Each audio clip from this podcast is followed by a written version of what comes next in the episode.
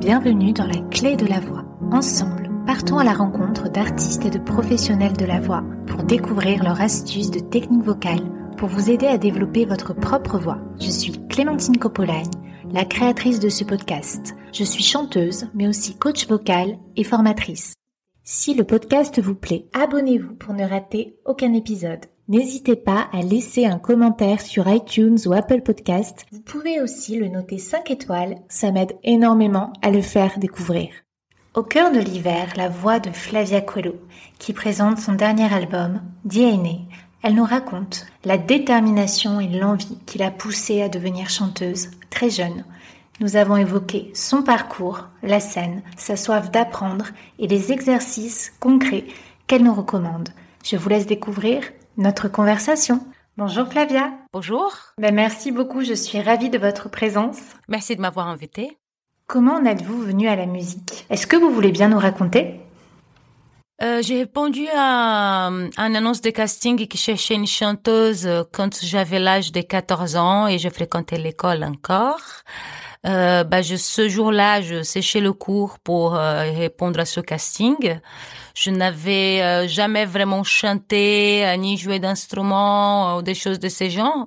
Je faisais effectivement de doublage, c'est-à-dire de, des imitations de chanteurs et de chanteuses par le biais de ma mère qui aimait bien m'habiller au Madonna, etc. quand j'étais petite, mais pas vraiment de chant, donc aucun contact avec la musique ni écrite ni avec des musiciens, etc. Je suis allée quand même, je me suis rendue quand même à ce casting. J'ai chanté euh, sur mon faux communication mais j'avais très envie de faire de la musique en fait. C'était pour moi une façon de, de, de voyager, de faire des rencontres. C'était euh, une décision que j'étais prise, que j'avais prise vraiment euh, très tôt. Quand on fait des imitations, on utilise les résonateurs, on bouge notre larynx, le voile du palais, on va jouer sur la longueur et l'épaisseur du muscle vocal. Ça demande une bonne oreille, une grande souplesse de l'appareil vocal et des dons d'interprétation. Les imitateurs d'ailleurs hein, sont la plupart du temps de bons chanteurs. Est-ce que c'est à partir de ce moment-là que vous avez commencé à ressentir et à prendre conscience de ce qui se passait au niveau physiologique ou c'était encore inconscient?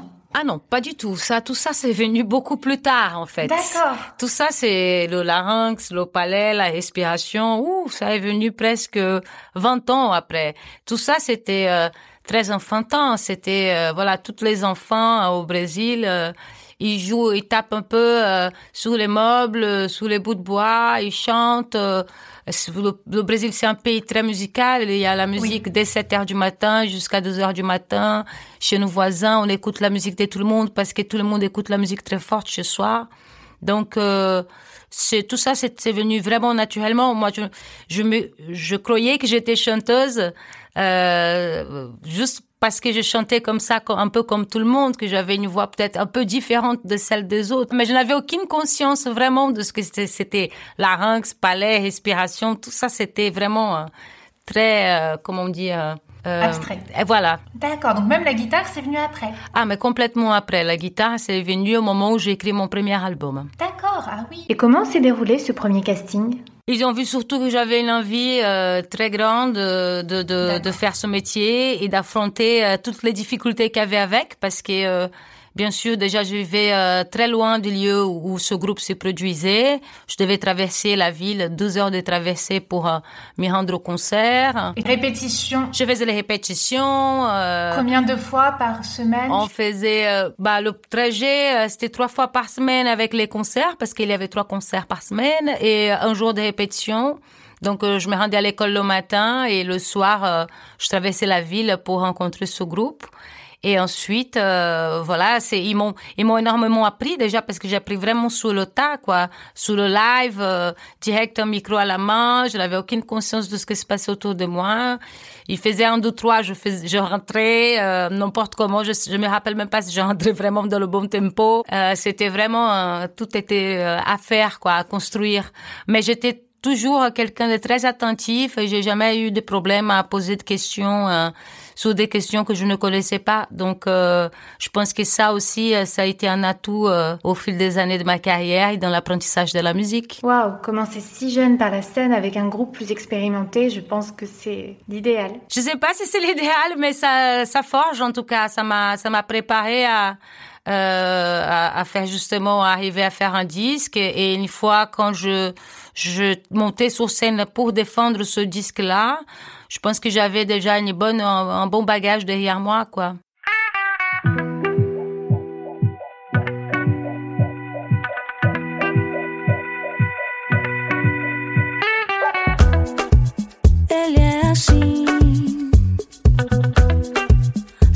Paciência.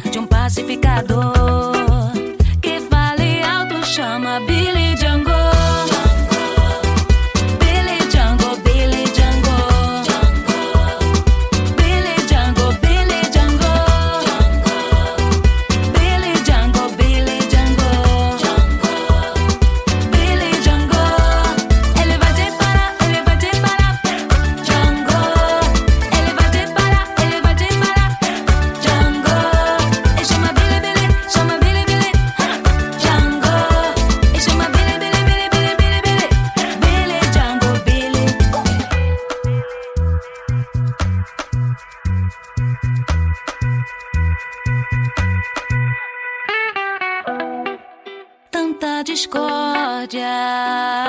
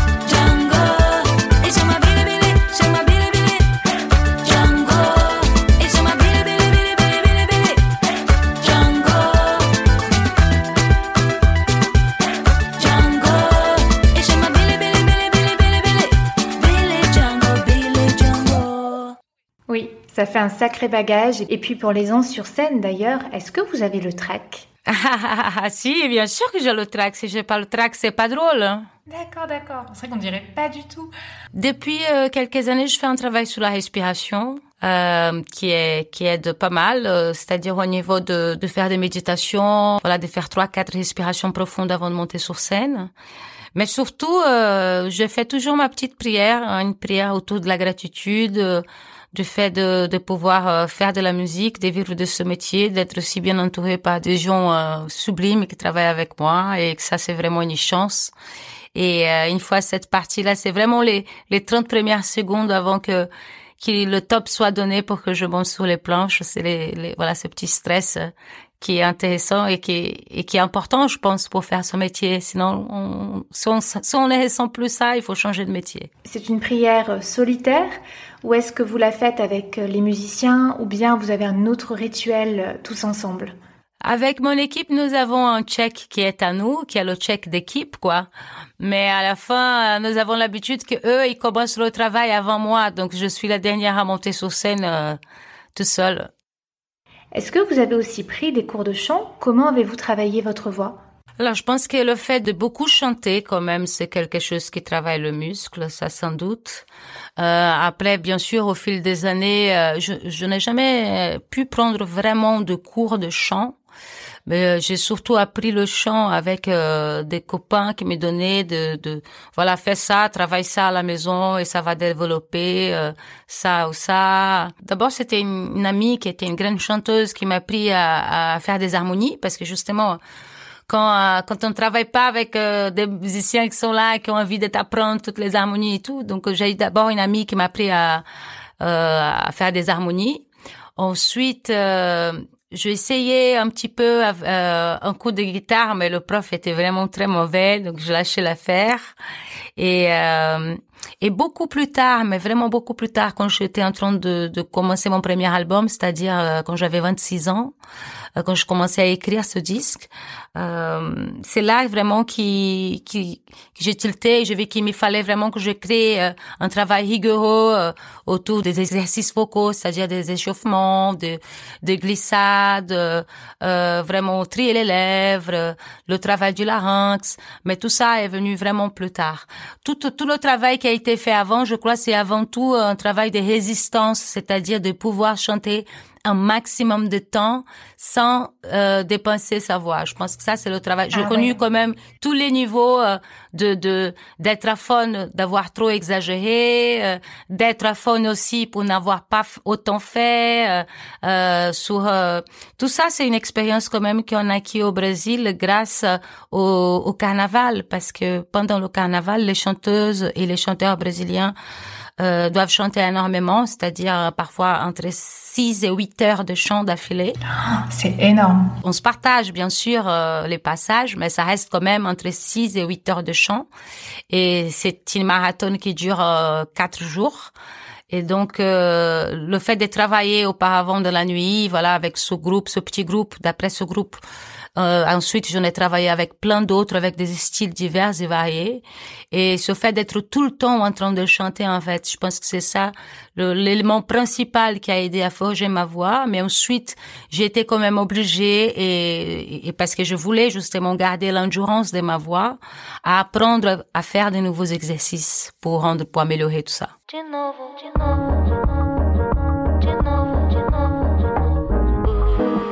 Novo ele chegou, maquiado com batom. Fingi que não vi, minha voz mudou de tom. Ciúme é passado, decidi me mandar sem prevenir, sair sem avisar. De um cara imaturo, complicado, complexo. Palavras ao vento, não me interesso. Roda da vida, ele soube um momento embaralhar meu pobre pensamento. Procuro a parte que se encaixa. Por que, que essa pessoa não me acha? Cadê a minha fatia perfeita, parte que falta pra me completar.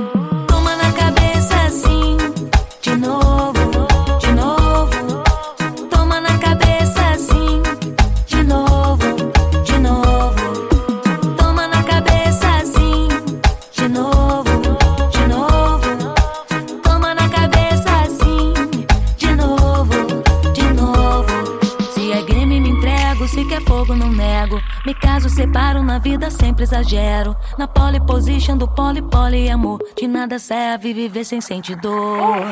Faço tudo que for pra ter a felicidade.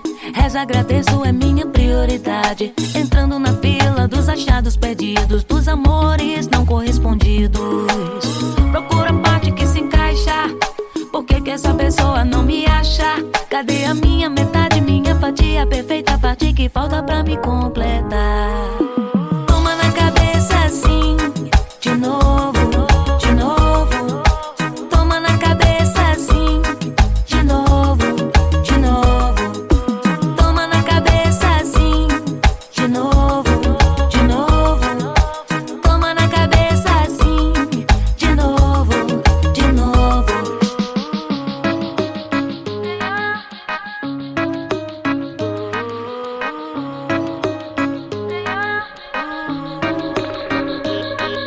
Capaz, exagero, barca furada pego. Numa sentimento, tô lavando meu ego. Mas um ser humano que não sabe nadar, entra no mar com a certeza de afundar.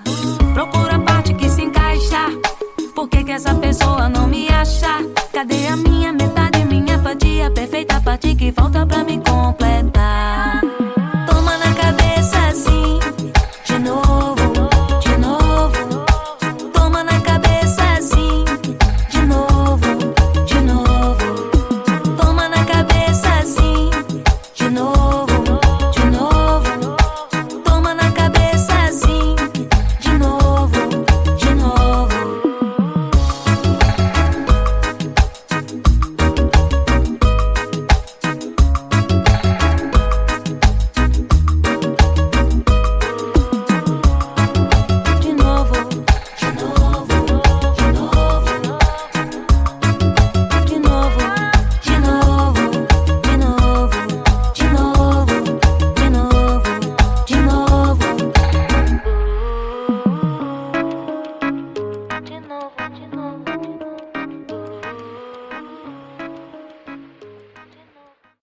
Travail très fort pendant quatre ans euh, euh, avec des profs que je suivais en ligne.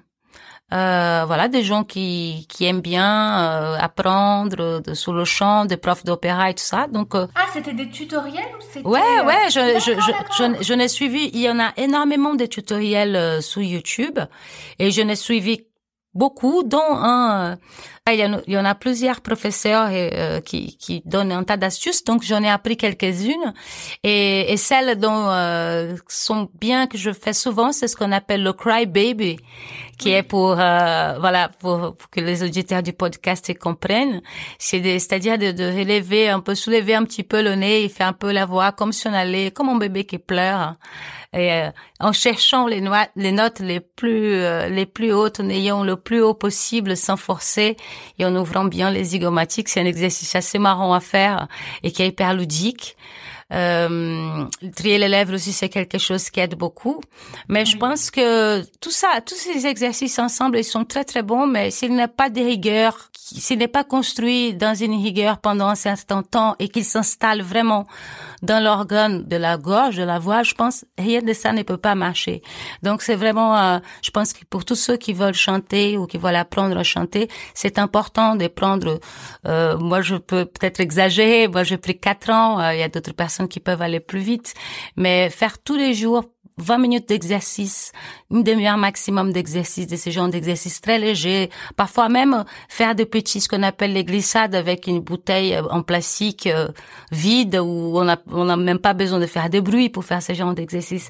Juste approcher la bouche sous le bocal de la bouteille en plastique vide et faire ces glissades de la voix en accompagnant les notes. Ça, c'est quelque chose qui marche très bien. Mais oui, on sent bien le soutien avec cet exercice, je trouve. On sent bien le soutien, exactement. Donc tout ça, ça, ça aide à travailler. Donc ça, c'est un travail qui est important. Je pense qu'il euh, euh, doit être fait pendant une période. Et ensuite, l'instrument, bien évidemment. Euh, moi, j'ai pris l'instrument pareil au même temps où je, où je me suis mise à travailler ces exercices de voix. Et, et l'instrument, ça aide avec l'aide des notes, ça aide vraiment dans la justesse, de, de, au moment où, voilà, où on a des doutes sur telle ou telle note, quand on a quand on est quelqu'un qui n'a pas étudié le solfège comme moi, euh, je continue à, à, explorer, à exploiter euh, les notes de cette façon-là, essayer de les comprendre avec l'aide de l'instrument. D'accord, donc toujours d'oreille et de façon euh, Vraiment. Euh... Toujours, toujours, parce que je n'ai, je n'ai pas appris à faire le solfège. J'ai essayé un petit peu, mais ça m'a pris un peu trop la tête. Donc, j'ai continué quand même, avant tout, à, à, à faire ces, ces, petits exercices qui sont vraiment magiques et, euh, et surtout de chanter tout le temps, je pense. Oui. Mais le plus important, c'est de, avant tout aussi de trouver sa tessiture et la façon laquelle on est le plus confortable, je trouve. Oui, de pas hésiter à demander à changer les tonalités avec les musiciens et. Euh... Jamais, jamais. Il n'y a aucun problème. Je pense qu'avant tout, il faut que la voix, ce que j'aime comme chant, en tout cas, la façon laquelle j'aime chanter, c'est utiliser le même niveau de ma parole, en fait. Pour moi, le chant, il est déjà dans la parole. À partir du moment où on parle, on est dans le rythme, on est dans le temps. D'ailleurs, vous avez une très belle voix parlée. Merci. on est dans le rythme, on est dans le temps. Donc, plus on s'approche de ces mécanismes-là, de mettre le chant dans la voix parlée, plus on a des chances de chanter juste. Ouais, c'est vrai qu'on entend hein, dans le chant, on sent que le micro a l'air assez près, que c'est chanté très doucement, on reconnaît vraiment le timbre parlé, c'est très joli. Merci. En bossa, ils le font beaucoup, ça ça, c'est vraiment euh, pour le coup l'école euh, supérieure euh, de la bossa, parce que la bossa, avant tout, il ne faut pas que ça soit un chant dans le chant proprement dit, où toutes les voyelles, les consonnes se lient pour créer une mélodie. La mélodie y est déjà et elle est suffisamment riche pour que le chanteur vienne poser en train de allonger les A, les I, les K, les souilles, etc. C'est pour ça que d'habitude, les, les, les, grands chanteurs de bossa nova, ce ne sont pas forcément ce qu'on appelle dans le jargon des énormes chanteurs à voix, etc. Ils, ils utilisent plutôt leur voix parlée. C'est très intéressant. Et donc, avant que vous composiez hein, vos propres chansons. Comment vous abordiez les chansons euh, du répertoire euh, que vous choisissiez ou qui étaient imposées? Déjà, ah, bon, pour mon disque, c'est une autre histoire parce que pour mon disque, c'est vraiment moi qui a tout choisi avec mon producteur Victor Vague euh, et Bika Bika Pierre à l'époque quand on a commencé à faire le premier album. Euh, mais avant, c'était assez compliqué. Ouais, avant, euh, voilà, comme je, il y avait des répertoires imposés euh, justement où, on, surtout au Brésil, on devrait chanter vraiment les tubes du moment et les tubes du moment. Il y en a 50 tous les week-ends et ça parfois c'était pas facile. C'était vraiment euh, on devait on devait être trois quatre chanteurs par exemple pour donner l'exemple d'une soirée brésilienne avec un groupe qui joue du live on doit être entre trois et quatre chanteurs avec des différentes tessitures pour que chacun puisse chanter les morceaux qui les correspondent quoi en fonction de la musique c'est la fin de la première partie de l'épisode de Flavia Coelho. La suite mercredi prochain. Si comme Flavia vous voulez regarder des tutos de chant, n'hésitez pas à aller sur ma chaîne YouTube Clémentine Copoline. Le lien est dans la description. On se quitte sur l'album DNA de Flavia Coelho. La clé de la voix, c'est fini pour aujourd'hui. Je vous dis à la semaine prochaine. N'hésitez pas à recommander le podcast à vos proches, à mettre une évaluation 5 étoiles et un petit commentaire sur la plateforme d'écoute pour le soutenir. D'ailleurs, je tirerai au sort l'un d'entre vous qui aura fait cela. Il gagnera une analyse personnalisée sur sa voix d'après un enregistrement audio ou vidéo ou bien mon kit de souffle que j'ai créé pour mes élèves. Pour aller plus loin, rendez-vous sur la clé. Je vous dis à mercredi prochain. Merci d'avoir écouté jusqu'au bout. Pour retrouver les liens mentionnés, c'est sur la description. N'hésitez pas à nous taguer, que ce soit sur Instagram ou sur votre réseau social préféré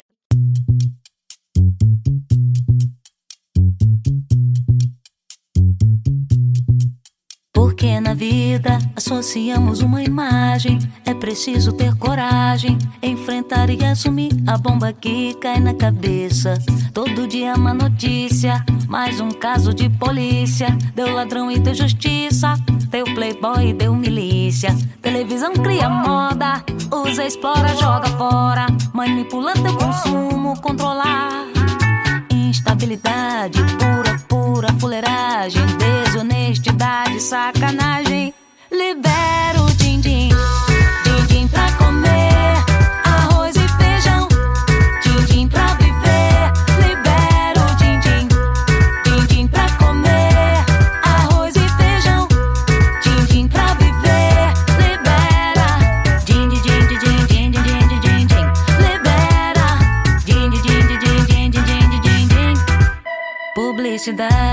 Toma conta da cidade. Vem trazendo a novidade. Tanque não é pra lavar roupa, é pra dar tiro à vontade. Tá tendo na garganta, impossível respirar. Gaguejo não é coincidência, é revolta que me dá. O sistema de saúde não deita pra fechar. Você me pergunta como eu posso suportar. Instabilidade